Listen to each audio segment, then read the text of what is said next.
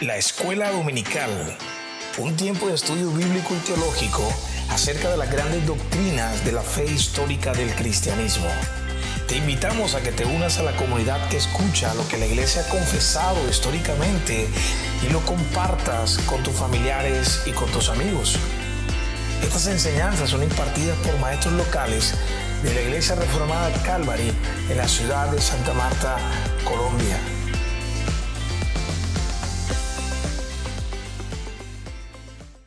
Adelantando las tres primeras sesiones. Este capítulo tiene ocho sesiones, pero pues eh, vamos hoy eh, por la sesión cuatro, pero recordemos básicamente eh, de qué trata el capítulo, el capítulo completo para que, digamos, tomemos contexto sobre esto.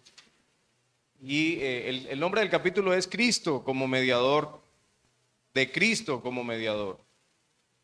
Y decíamos que a Cristo, que, a Cristo, el Señor, su Padre, lo designó desde la eternidad.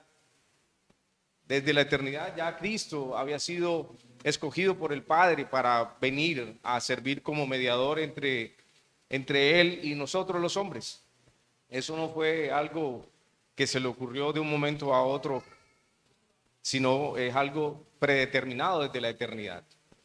Eh, el Señor le agradó, dice, que, agradó a Dios en su eterno propósito, escoger y ordenar al Señor Jesús venir a servir como mediador entre Él y los hombres.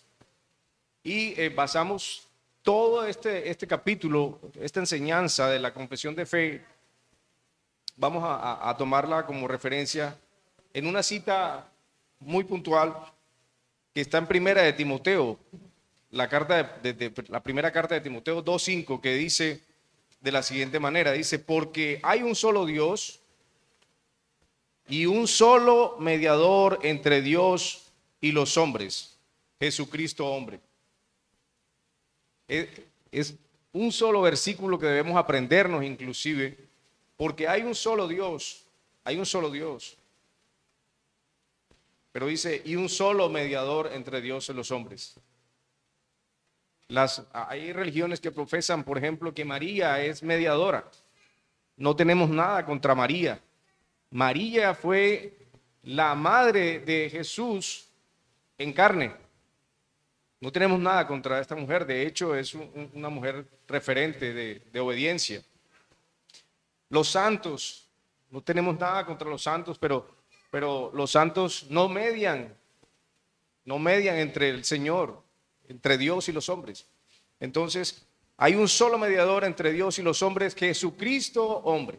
Eso es básicamente eh, lo que todo este capítulo de la confesión de fe nos, eh, nos enseña. Y decíamos pues que para poder él ser mediador, como recordéis, que para poder él ser mediador entre nosotros y Dios, él tenía que ser profeta tenía que ser sacerdote, pero también tenía que ser rey. Señor Jesucristo tenía que ser profeta, tenía que ser sacerdote y tenía que ser rey. Tenía que venir a ejercer esos tres oficios para eh, mediar. Profeta porque debía comunicar el mensaje del Señor, de Dios para con nosotros y desde la eternidad, desde, desde antes ya eso estaba eh, presupuestado, pero desde la, lo vemos desde el Antiguo Testamento, en todos los textos, vemos al Señor Jesús eh, de manera borrosa, digámoslo así. Vemos eh, la sombra de lo que iba a ser, de lo que el Señor Jesús iba a hacer. El mismo eh, en su escritura desde el Génesis se habló de la simiente de la mujer que se haría carne, que, que, sería desde la mujer, desde la, desde la humanidad, habría alguien que pisotearía la cabeza del diablo, que él sería herido en el calcañar, y ya ahí nos mostraban a Jesús. Sí, venciendo al pecado, venciendo la muerte, pero también herido por, por esa situación ya se profetizaba él y él siendo profeta, pues también todos los libros del Antiguo Testamento nos hablan de Jesús. También eh, nos dice que, fue sacerdote, sacerdote obviamente porque, porque él se ofreció Él mismo se ofreció como sacrificio por nosotros y se hizo sacerdote para con nosotros, para, para su pueblo, ¿verdad? Se ofreció en sacrificio y también dice que es rey. El Señor Jesús fue reconocido como rey. En muchas partes de la escritura lo encontramos, pero eso es básicamente, como les digo, el recorderis de lo que hoy ya vamos a pasar al capítulo 4 de la confesión de fe que dice de la siguiente manera. La sección 4, podemos pasar al, al otro slide. Y dice que el Señor Jesús, con la mayor voluntad, tomó para sí este oficio. ¿Cuál oficio? El de mediador, ¿ok? El de mediador. Tomó para sí este oficio y para desempeñarlo fue puesto bajo la ley, la que cumplió perfectamente, padeció los más crueles tormentos directamente en su alma y los más dolorosos sufrimientos en su cuerpo. Fue crucificado y murió, fue sepultado y permaneció bajo el poder de la muerte, aun cuando no vio corrupción. Al tercer día se levantó entre los muertos con el mismo cuerpo que tenía cuando sufrió con el cual también ascendió al cielo y allí está sentado a la diestra del Padre, intercediendo y cuando sea el fin del mundo volverá para juzgar a los hombres y a los ángeles. Hay suficiente soporte bíblico que por cuestiones de tiempo no vamos a ver hoy, pero pues pueden tomar ahí las notas o en algún momento consultar. Vemos pues que eh, todo esto está soportado. Entonces este capítulo nos enseña que Cristo tomó sobre sí voluntariamente el oficio de mediador. Vemos que el Señor, el Padre, lo designó para que bajara, ¿verdad? Se hiciera carne y él voluntariamente así lo hizo. No escatimó, dice, en, ser Dios y se despojó y descendió voluntariamente. Él lo hizo voluntariamente. Él no, eh, él vino, entendamos que, que el Señor el padre le ordena o le dice que baje, pero allí no hay una relación de subordinación eh, que haga a Cristo inferior al Padre. No. La relación allí es de obediencia perfecta. Es una obediencia perfecta en amor por la raza humana. Entonces lo que nos enseña la confesión es que de la manera, desde el principio, la voluntad del Señor Jesús fue mediar. ¿Y a quién le llamamos mediador? ¿A quién le llamamos mediador, verdad? A ese árbitro, a esa persona, a ese, a ese ser que intercede entre dos partes que están en disputa. Nosotros nos constituimos en enemigos de Dios y estábamos en guerra con Dios por nuestra desobediencia y pecado. Y solamente un ser maravilloso que fuera Dios y que fuera hombre podía mediar. No había otra manera. No había otra forma de que pudiese haber un mediador perfecto que no fuera, tenía que ser Dios y tenía que ser hombre para poder mediar. Entonces, lo, pero lo, que resaltamos aquí es que voluntariamente el Señor Jesús se hace hombre, desciende para interceder, para mediar por nosotros, ¿verdad? Por la, por la raza humana. Entonces, eh, eso lo vemos, algunos que de manera muy rápida me, ayuden, bueno, lo voy a leer de una. Dice, en Hebreos 2, 12 al 17, dice, leemos, Él, Jesús, hablando de, de Jesús, dice, proclamaré, Hebreos 2, del 12 al 17, Proclamaré tu nombre a mis hermanos en medio de la congregación, te alabaré. Esto es una citación del Salmo 22, 22, donde el Espíritu de Cristo hablando por medio de David con respecto al ingreso al cuerpo humano es voluntario. Dice, yo proclamaré, estaré allá con ellos y además eh, dice en otra en otro escrito de Hebreos también 2.14 dice que él escogió ser hombre. Él escogió ser hombre, pues ciertamente no vino a auxiliar a los ángeles, sino a los hombres. Y mire lo que dice eh, esta parte de la Biblia. Él ejercía su libre voluntad, impuso esta condición sobre sí mismo y lo mismo de cierto y lo mismo es cierto de su muerte, pues mire lo que dijo. Nadie me arrebata la vida. Eso está en Juan 10, 18. Pablo dice de Cristo, dio su vida por mí en Gálatas 2.20. Todas estas citas simplemente nos dan muestra de que fue voluntaria la presencia de Cristo entre nosotros como mediador para con Dios. Todas estas citas nos dicen, Él vino en amor a entregarse por nosotros, ¿verdad? Y eh, es importante mencionar que esta parte de la confesión nos enseña que tanto en su estado de humillación como en su estado de exaltación, el Señor Jesús siempre me dio, fue, fue mediador desde su humillación hasta, su, hasta en este momento en que está exaltado a la diestra del Padre. ¿Cómo así? ¿Eso qué significa, hermano? Significa que cuando el Señor Jesús se humilla, despojándose de su gloria y se hace hombre, ya eso es una gran humillación. Venir a respirar el polvo de la tierra al lado de personas como nosotros, pecadores, es una humillación. Nacer en un pesebre al lado de animales, ¿verdad? Como dice la escritura, es una humillación para Dios y se humilló, ya ahí Él venía como luz para los hombres. Y desde, desde ese momento dice que gran luz resplandeció a los hombres, ¿verdad? Y eh, desde ese momento Él comienza a ser intercesor para con nosotros, mediador para con nosotros. Aún eh, lo vemos en, muriendo en la cruz como, como el peor de los criminales, pues se considera que este tipo de muerte era eh, para este tipo de personas. En esa época, el contexto, la crucifixión era para los peores criminales de la época.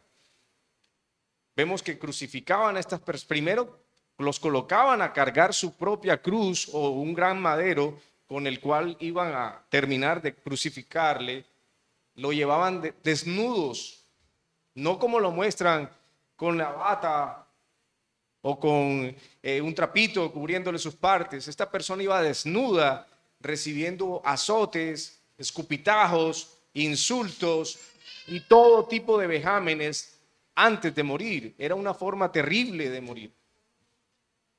Los sufrimientos físicos de la crucifixión son magnos. Eh, se dice que la persona muere por asfixia, que muere por, eh, por un paro eh, anafiláctico porque simplemente que se queda sin sangre, se desangra por los latigazos o muchas otras cosas. Total, el sufrimiento y la humillación es terrible. Y vemos a Jesús en la cruz diciendo, Señor, perdónalos porque no saben lo que hacen. Ya estaba ahí mediando desde, desde su humillación, intercedía, mediaba con el Padre para con nosotros pero también lo vemos en su exaltación mediante. Y dice que el Señor Jesús en este momento está sentado a la diestra del Padre, como rey, ¿verdad? Como rey, está sentado a la diestra del Padre como rey. ¿Y qué hace el Señor Jesús al lado del Padre? Intercede por nosotros, dice la Escritura. Continúa intercediendo por nosotros. Señor, perdónalos. Porque nosotros seguimos pecando, aun cuando hemos reconocido a Jesús como nuestro Salvador, aun cuando hoy estamos profesando que Jesús es nuestro Señor, que estamos eh, decididos a correr la carrera de la fe, que estamos empeñados en santificar nuestras vidas, que queremos que eso exista en nuestras vidas, que la santificación llegue, seguimos pecando. Continuamos pecando. Y por eso es necesario que el mediador, el único mediador perfecto, puro, el Señor Jesús siga intercediendo con el Padre.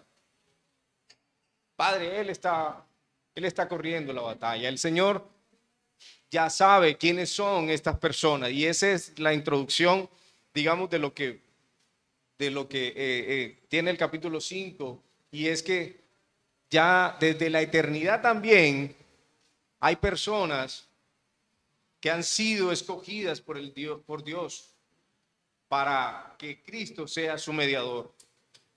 Y este es un tema bastante espinoso que no podemos, que no alcanzamos a, tocar por tiempo, pero eh, en la próxima sección lo vamos a ver y es eh, esa eh, elección, esa mediación, ¿verdad?, del Señor Jesús por su pueblo, por su iglesia, no por todos los que están en el mundo. Eso es lo que la Biblia enseña. Y es que no todos van a ser salvos.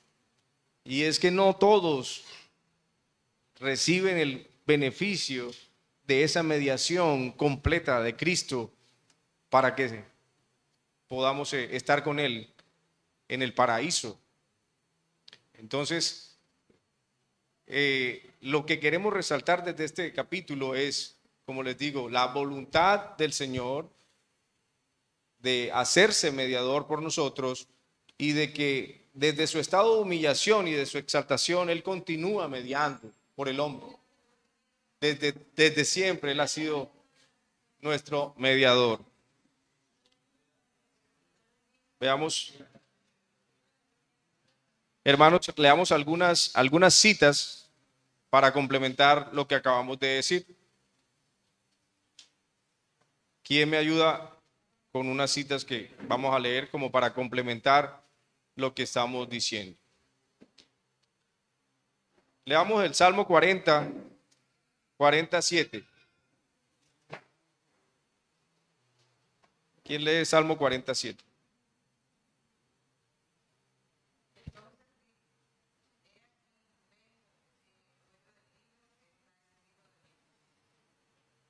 Ok. Gálatas 4:4.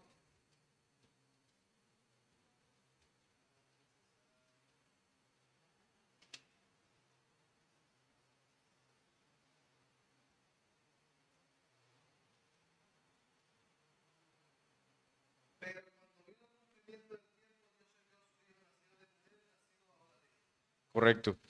Todo, hay, hay, muchas más citas, hermanos, que, que después le podemos compartir pero pues eh, insistimos en que definitivamente Cristo tenía que ser humillado de acuerdo a lo que ellos acordaron en la eternidad. Cuando digo ellos, son las tres personas de la Trinidad, ¿verdad?